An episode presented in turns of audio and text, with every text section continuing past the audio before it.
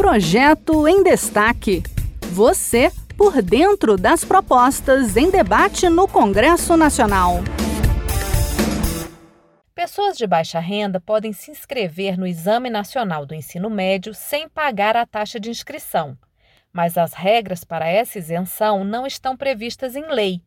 Um projeto apresentado no Senado regulamenta os critérios para concessão do benefício e estabelece punição para quem prestar informações falsas para conseguir a isenção.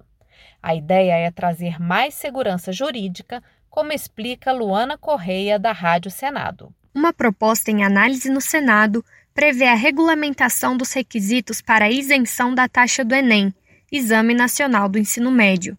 De autoria do senador Fabiano Contarato, da Rede Sustentabilidade do Espírito Santo, o texto aponta que o direito seria aplicado a quem tiver concluído o ensino médio em escolas públicas ou como bolsista integral em escolas privadas, ou comprovar faturamento mensal por pessoas na família de até dois salários mínimos. O benefício ainda valeria para quem tiver doado sangue ou medula óssea nos 12 meses anteriores à avaliação. Para Contarato, a ideia visa dar mais segurança aos pedidos de isenção. O Enem constituiu um dos principais marcos no percurso educacional dos estudantes brasileiros. É certo que a gratuidade tem sido concedida a egressos do ensino médio público e a candidatos com renda familiar baixa. No entanto, a matéria se encontra regulada por portaria e pelos editais de cada exame. Assim, nosso projeto busca mudar essa situação e assegurar, por meio da lei, maior estabilidade às normas de isenção da taxa de inscrição.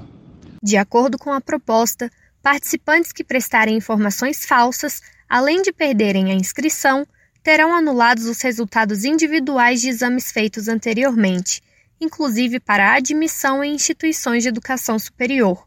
O projeto prevê ainda que o estudante que não comparecer para a realização das provas perderá o benefício da gratuidade para a edição imediatamente seguinte do Enem, salvo em situações de pandemia ou de outras calamidades públicas.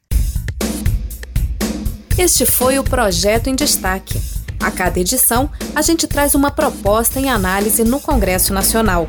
Você pode acompanhar o andamento desses projetos e opinar sobre eles em senado.leg.br barra e cidadania. Até a próxima!